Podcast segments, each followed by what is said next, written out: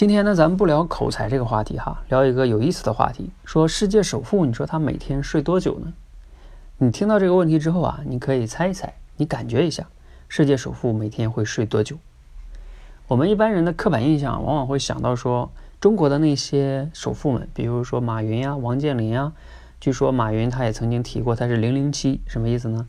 大概就是每天工作至少十二个小时，每周七天都工作。王健林有一张。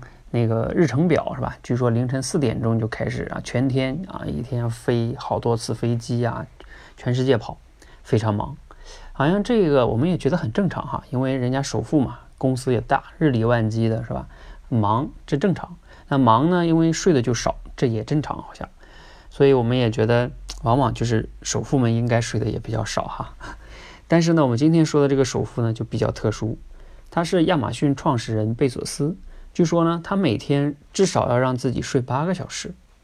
哎，这好像就跟我们印象中那些首富啊、创业者啊、企业家就不太一样。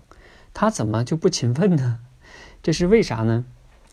啊，贝索斯自己是这么说的。他说：“我每天呢的工作啊，其实是做少而精的决策。要是我每天能做出三个明智的决策，那就够了。所以呢，为了能做出好的决策呢，他自己一定要休息好，睡得好。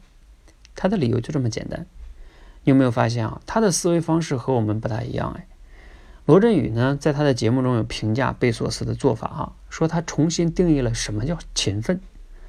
他的勤奋的定义啊，就是不再无限的延长自己的工作时间，而是呢不断的提高自己时间的使用质量。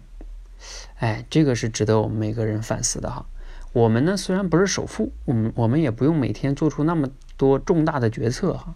但是我们还是应该学习他们的这种思维啊，我们每天也不能瞎忙，可能有时候我们没那么富有啊，也就是跟这个有关系，我们的忙都在瞎忙，所以我们要经常反思思考一下，我们选择的方向或者目标是否有问题呢？我们是不是在用战术上的勤奋掩盖战略上的懒惰呢？好好的思考一下，希望呢今天的分享哈对你有启发和帮助。啊，希望我们都能向首富学习，如何更高质量的去使用自己的时间，做出对我们人生非常重要的决策，而不是在那儿忙的连觉都不睡。好，今天的分享呢到这里，谢谢。